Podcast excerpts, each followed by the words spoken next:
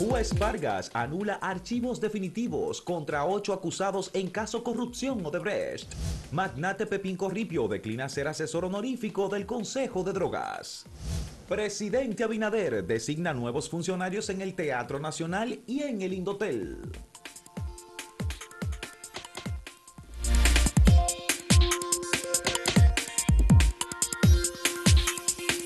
La decisión del magistrado José Alejandro Vargas, el juez de atención permanente, sobre el tema del archivo del caso de Brex en relación con las personas que habían sido excluidas del proceso y que la Procuraduría General de la República del anterior gobierno ordenó el archivo de esos expedientes que posteriormente se dio a conocer que era un archivo definitivo y no provisional, pues bueno, pues eso fue eh, a un tribunal y el juez José Alejandro Vargas dio eh, una explicación sobre el proceso.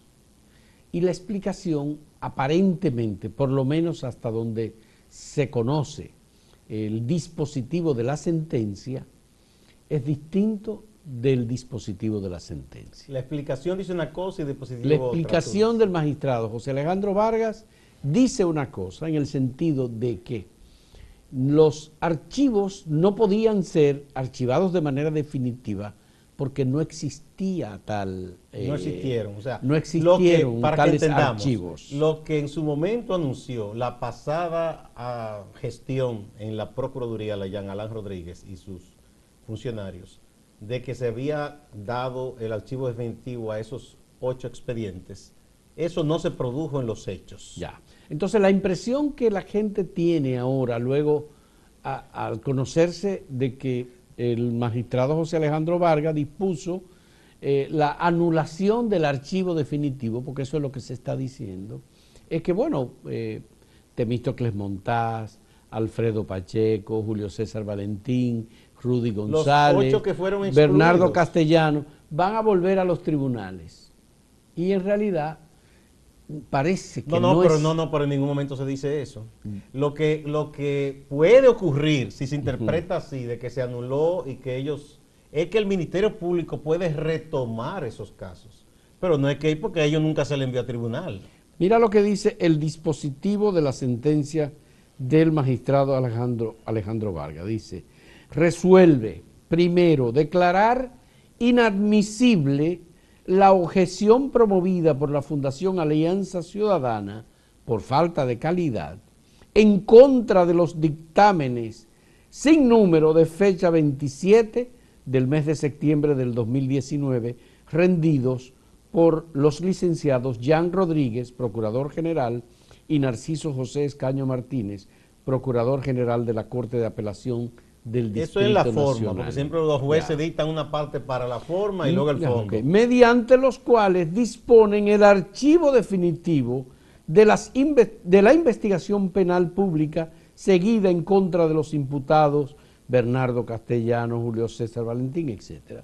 Es decir, si la fundación lo que quería era variar el archivo definitivo para convertirlo en un archivo que pudiera ser retomado, esa solicitud de la fundación fue rechazada. La, ok, eso es la forma. Se rechaza porque dice que no incluso actor válido.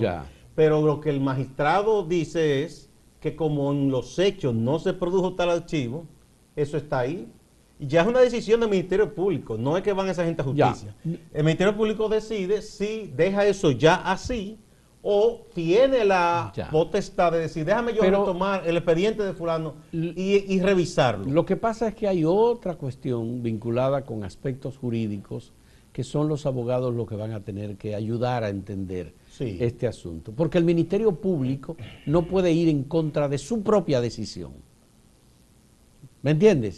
Si, el Ministerio Público... Es una decisión no válida. Pues espérate, si el Ministerio Público dispuso archivar esos casos, el Ministerio Público no puede ir contra esa decisión, recurrir a un juez para que entonces un juez decida que lo que él decidió antes no es lo correcto. Pero lo que el juez que no decidió, es que no se hizo. Entonces, eh, eh, aquí tenemos... Se está en la situación exactamente antes de que ocurriera el supuesto archivo. Eso está ahí. Ahora, es decisión del Ministerio Público si esa gente las encausa o las deja así ya. La otra cuestión es la siguiente. Posterior a esta decisión del Ministerio Público de archivar, definitiva o no definitiva, esos expedientes, hubo sobre ellos Bernardo Castellano, Julio César Valentín, Temito Clemontaz, eh, Rudy González, eh, el, eh, el, de óleo, de óleo, etcétera. Eh, el ingeniero que fue administrador de la CDE también. Jiménez Bichara, César Sánchez, dos, no, no, dos no, Radamés, Por eso. Segura. Eh, segura. segura. perdón, Bichara no, perdón, perdón. Eh, ¿Hubo de parte del Ministerio Público alguna investigación posterior con nuevos elementos que alimentara esta investigación y que permitiera decir al Ministerio Público, hay un elemento nuevo de inculpación de estas personas? No, eso no, se sabe. No, no la hubo, Gustavo. No, no, pero como todo es en secreto, fue en secreto, así como ellos en secreto dijeron que archivaban y no archivaron, ya. y después dijeron que archivaron, Mira, aquí, uno no sabe. Aquí, en este caso, el juez que ha acostumbrado ya a la ciudadanía a que sus dictámenes sean como dialogados, porque en realidad... el juez Vargas es didáctico. Sí, es didáctico. Él, como, buen, ayer, como buen comunicador que es. Bueno, ayer él dio una charla y dio explicaciones y todo. Entonces, lo que él dijo es lo que está creando una situación de confusión en relación a lo que él dispuso en la sentencia. La sentencia, que tiene 12 páginas, en realidad a donde va es a dejar en igual situación que anteriormente a el recurso de oposición al archivo definitivo. Yo digo que anteriormente al anuncio que hiciera el Ministerio Público. Porque es que si, si yo digo, mira, yo voy a tomar este vehículo estacionado aquí y lo voy a estacionar allá detrás, y no lo hago en los hechos, aunque yo te diga que lo hice, estamos exactamente en la misma situación que cuando yo te dije, voy a estacionarlo. El recurso de la fundación de Nanfi Rodríguez, que es la fundación que actúa en contra del archivo definitivo. Y que se le negó la calidad eh, como actor. Bien, ese recurso eh, buscaba cambiar lo que se conoce como archivo definitivo. Porque todo el mundo pensó que existía un archivo definitivo. Entonces lo que hace el magistrado... A la, a la mentira que dijo la pasada Procuraduría. Lo que hace el magistrado José Alejandro Vargas es dejar el archivo tal y como lo dejaron. Por tanto, porque la actuación que quería hacerse sobre ese documento era cambiarlo pero es que no hay que cambiar nada porque dice que no se hizo. O sea, yo no veo contradicción, porque en la forma él dice, bueno, esta entidad dice, se constituye, ¿verdad? Un acto civil, no tiene la calidad para hacerlo. Bien, eso se entiende en la forma. En el fondo, se había dicho que hubo un archivo, pero no se produjo. De manera que todo está exactamente como antes de que la administración de Jean Alain Rodríguez dijera que había archivado. Sería interesante conocer cuál es la Nosotros no somos abogados. interpretación que, hace el Ministerio Público. la interpretación que hace el Ministerio Público de esa disposición del magistrado José Alejandro Vargas. Porque además está el tema de la actuación propia del Ministerio Público. Fíjate que en este caso el Ministerio Público no podía ir en contra de su propia voluntad, porque el Ministerio Público es único. El magistrado Wilson Camacho. dijo, no, no, eso era lo que habíamos dicho, que eso no tenía validez. Ya. El archivo no tenía validez. O sea que ellos entienden que hubo ganancia de causa para ellos. Ya. Bueno, y parece ser que la ganancia de causa es para los que fueron eh, excluidos, que se mantienen como excluidos del proceso. Bueno, esa es una interpretación. Vamos a ver, porque eso es. Y yo digo, si es que se ve que hay contradicción, siempre los abogados saben el recurso de casación y todas esas cosas. Bueno, pero el recurso de casación es ante la Suprema Corte de Bueno, si van subiendo, si ven que no, si entienden que no se ha aplicado la ley como es, no se ha juzgado en buen derecho. Eh, Gustavo, vamos a la pregunta que tenemos para el día de hoy, eh, muy en relación con ¿Apoya usted las alianzas público-privadas para infraestructuras y servicios? ¿Sí o no? Que aprobamos una ley, tenemos una estructura ya en el Estado Dominicano, que es una dirección de alianza público-privada que dirige un reconocido abogado, Sigmund Freum. Y la pregunta es, ¿usted apoya esta alianza público-privada? ¿Sí o no? ¿U otra forma de...? Que ahora hay un marco legal, por eso se ha venido haciendo desde que el país se fundó. En un momento volvemos.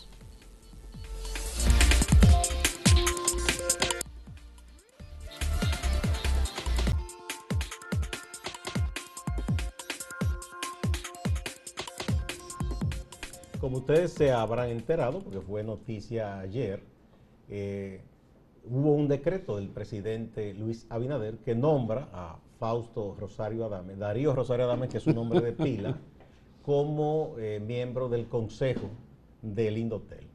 Ustedes saben que esa entidad reguladora del sector de las comunicaciones tiene diversos representantes de las telefónicas, de la parte estatal, y hay una de las personas del Consejo que debe encargarse de velar por los intereses de los usuarios de los servicios que pagan a las telefónicas, tarifas que a veces tienen desacuerdo y ese tipo de cosas. Además de que ahí se deben equilibrar los intereses de todas las partes que convergen en la industria de las telecomunicaciones, porque hay prestadores de servicios, hay televisoras de cable, hay radioemisora, todo eso. Tienen que estar representados. Fausto hará esa función en nombre de los consumidores. Bueno, Gustavo, yo creo que el tema de las telecomunicaciones es un punto estratégico para el desarrollo hoy día en cualquier país. Y las telecomunicaciones tienen una incidencia en todos los sectores y a veces la gente no se da cuenta, pero Fundamentalmente la micro, pequeña y mediana empresa depende mucho de la calidad de los servicios de las telecomunicaciones. Y van forzadas. El empleo fundamentalmente en esas áreas. Digo, van forzadas porque las pequeñas empresas que hacen uso de las tecnologías eh, no son tratadas en igualdad de condición que las grandes empresas. Entonces está eh, el hecho de que los usuarios están representados siempre, tradicionalmente, en el Consejo Directivo de Indotel, que es el ente regulador, por supuesto, por ley. Eh, al igual que están las empresas prestadoras de servicios, las empresas de televisión y las empresas de radio también, las radiodifusoras, están allí representadas. Y ese es un consejo que tiene que discutir y tomar decisiones en el ámbito regulatorio eh, para eh, garantizar calidad de servicio, para garantizar que lo que la gente paga sea lo que eh, se le entregue en términos de ancho de banda, en términos de eh, eh, calidad de llamadas telefónicas, el servicio de data, que es un servicio fundamental. El tema de la paga por una determinada capacidad de ancho de banda y no se brinda. La aplicación del Plan Nacional de Frecuencias que eh, tiene República Dominicana y que debe, la regulación que debe poner en marcha. Del dial, que hay muchas radioemisoras. Aparte del tema de la televisión digital, que es un compromiso de República Dominicana desde el año 2012. Entonces, hay gente que piensa que, bueno, cada quien que está ahí está representando al gobierno. Y resulta que hay gente que representa la radio, hay gente que representa la televisión, hay gente que representa las prestadoras de servicios y hay una persona dedicada a representar a los usuarios de los servicios. En este caso, eh, la designación ha recaído en mí y yo lo agradezco porque además yo he sido un usuario y he llevado empresas que han estado utilizando tradicionalmente los servicios de telecomunicaciones y conozco todas las deficiencias o una buena parte de ellas y las dificultades que tienen empresas que requieren comenzar a crecer o crecer y que, porque cuando nosotros comenzamos a ofrecer servicios por internet en República Dominicana, ¿tú sabes cuántas cuentas habían en el país? Eran como... 40 mil cuentas. sí, menos de 50 mil, sí recuerdo. 40 mil cuentas cuando nosotros comenzamos. Sí, era así. Entonces, a mí me parece que este es un compromiso fundamentalmente de defensa del interés de los usuarios. Que cuando un usuario de un servicio de telefonía móvil, por ejemplo, se le cae la llamada o llega a una zona en donde no hay cobertura, ¿cómo es posible que República Dominicana tenga deficiencias de cobertura y se hable tanto de la inversión en infraestructura comunicacional en el país? Yo creo que hay desafíos importantes, sobre todo también el tema de la, la el cobro de los servicios competitivos, en donde la competitividad permita también auxiliar a los usuarios.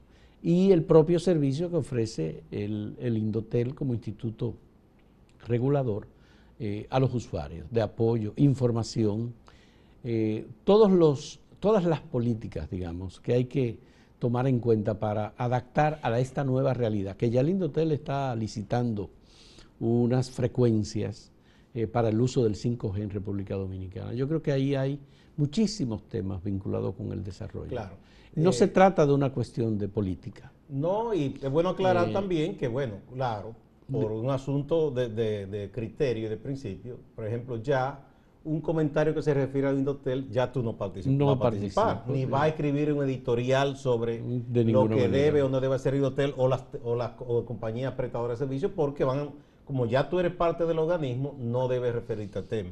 Eso no quita que se informe, que se den noticias de todos esos actores, pero ya una fijación de posición editorial no se verá aquí sobre ese tema.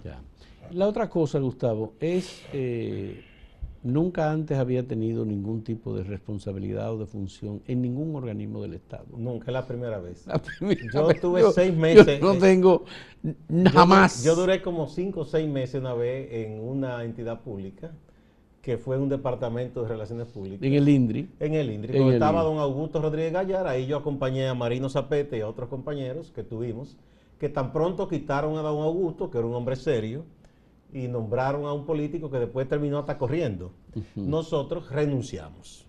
De ahí, inmediatamente. Bueno, y entonces esto es fundamentalmente un compromiso con el usuario, básicamente con la prestación del servicio, con la calidad del servicio, con el tema de la economía, porque que son aspectos vinculados, y es como parte de un organismo que toma decisiones por, mayoría. No, y tu representación, Fausto, además de la colectividad en general, Señor, aquí los pequeños medios de comunicación cargan pesado. Muy pesado. Y es bueno que tengan a alguien que vele también por ellos ahí, porque Bueno, ahí hay muchísimos elementos en los cuales nosotros eh, podemos aportar experiencia. Claro, y, defender, defender a, las pequeñas empresas de, comunicación. Ah, eh, son, son eh, todavía quedan, yo creo que muchas lagunas importantes en este tema y las telecomunicaciones siguen siendo y van a seguir siendo cada vez más. Señora, la guerra que hay, guerra comercial entre Estados Unidos y China, por ejemplo. El 5G. Por el 5G y todo esto va y ahora con este a tema implicar eh, cosas raras en la vida. Eh, el, presidente de México es el hombre que más ha defendido a Trump diciendo que le hicieron una censura y que entonces que si eh, Facebook, que si Twitter, que si YouTube y de, no nos referiremos más a este tema porque en realidad es una cuestión que hay gente que piensa que Ahora uno es como una especie de ministro, funcionario del gobierno o tal, y entonces que eso es como quitarse la cabeza y ya no dejar de pensar. Pero además que es muy distinto eh, tener una función por la cual usted rinda una labor, ¿verdad? Y si hay unos, honorarios que se pagan por eso en el Estado, eso está en la ley, a usted sin trabajar eh, en ningún lugar recibir paga, que a eso es lo que llaman o o sina, que no es lo mismo. Ya. O sea, gente que se pasa en un canal de televisión o radio defendiendo la actividad de causa y no trabaja en, eh, ¿verdad? Eh, y recibe una paga. No trabaja en el Estado, pero recibe paga del Estado. Eso sí, no. Eh, como ciudadanos, nosotros tenemos derecho también a servir a la sociedad, por supuesto. El Estado no es Al Estado. Y en este caso no se trata solamente de servir al gobierno, sino de servir a los usuarios. A la ciudadanía. Eso es. Muchas gracias por, este comentario, porque en, realidad, Gustavo, porque eh, nuestro compromiso sigue siendo con el buen periodismo y va a seguir siendo. Donde quiera que estemos, en cualquier institución pública o privada, no importa su naturaleza. Es una conducta personal, individual, que me toca llevarla uno y la llevaré. Es monedita de oro para gustarle a todo, el mundo. Para quien le diga que sí, que ya claudicamos, que esto, que lo otro, pero bueno los hechos hablarán. Son los hechos lo que tienen que hablar. Exactamente. Exactamente. Vamos a repetir de nuevo la pregunta que tenemos para ustedes sobre las alianzas público-privadas para eh, infraestructuras y servicios en República Dominicana. Hay un organismo, se han puesto en marcha. ¿Usted las apoya, sí o no? U otro punto de vista.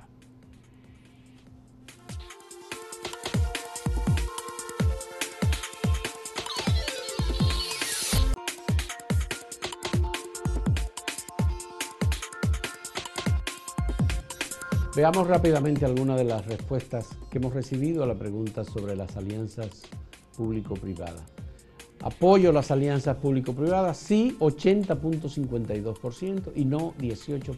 Esa es la página. 18%. Otra opinión, punto 3, 1.3. Esa es la página, en Estás en Twitter. En Twitter. 73.7% dice que sí, que está de acuerdo. 25.1% dice que no y otro 1.2%. Ya. eh, el ingeniero Daniel Pérez, si es una alianza público-privada, el privado invierte su dinero, es una alianza. Si el público capitaliza al privado, es una estafa. Y es un modo de corrupción, pues no están bajo la ley 340-06 de compras y contrataciones. Pero los fondos son públicos. Hablemos claro. Es sobre la naturaleza lo que él está diciendo. quién invierte y quién no. Esto es en YouTube.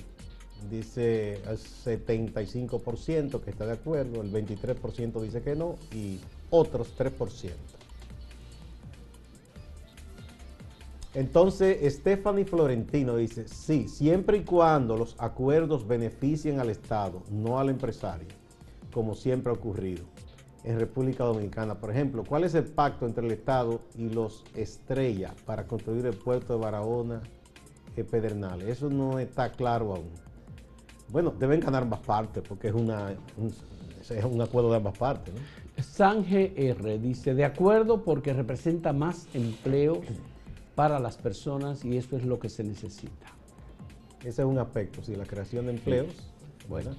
Eh, bueno, estos son los eh, comentarios eh, más relevantes que hemos seleccionado de los muchos que, nos, que nos han llegado. Esto existía hace muchísimos años, la alianza público-privada. Lo que pasa es que ahora se le ha dado un marco legal más claro, pero eso ha existido hace muchísimo. De hecho, el Estado ha hecho permuta con empresas privadas por ejemplo, ustedes recuerdan el terreno grande donde y ahí operaba la escuela vocacional de las Fuerzas Armadas. Esos terrenos fueron permutados a la Cervecería Nacional Dominicana y la cervecería dio otro terreno y aportó en dinero para una construcción de una escuela mucho más moderna y amplia, fuera de esa área donde estaba, que era ahí en la avenida. Bueno, hay, hay muchas historias de las alianzas público-privadas. Lo que pasa es que en el caso dominicano, debemos tomar en cuenta eh, cuando se inicia el proceso democrático es con la caída de la dictadura de Trujillo.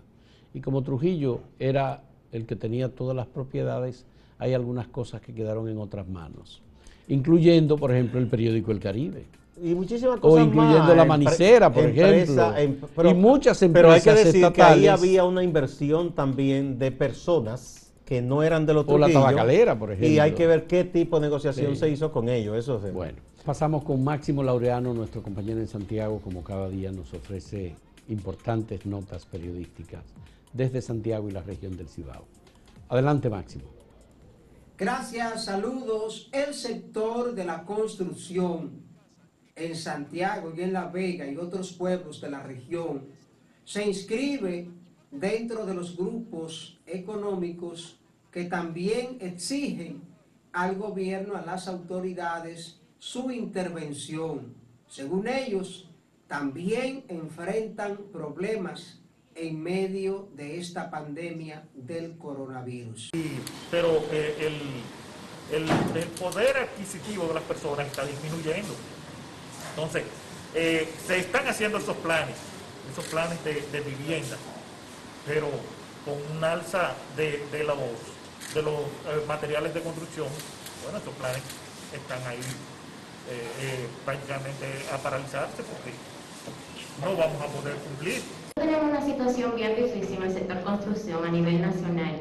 La mayoría de los programas que tiene el gobierno no aceptan lo que es el constructor, no califica para fase, no califica para una ayuda, lo que significa que no tenemos ayuda del gobierno. El toque de queda, por el momento, rechazado por muchos grupos sociales en el caso de Santiago, ha ido tomando fuerza una propuesta que no se sabe quién la promueve, pero que pudieran estar en unos días próximos haciendo una manifestación en el área monumental. El objetivo central, rechazar el toque de queda, que cese esa modalidad. No obstante, en Moca, provincia de Espaillat, ya tienen fecha para una actividad similar. Estarían el viernes 22 frente a la sede de la gobernación en Moca, provincia de Espaillat, exigiendo a las autoridades que quiten el toque de queda. Distante pero pendiente actualidad y objetividad desde Santiago. Siga la programación de Acento TV.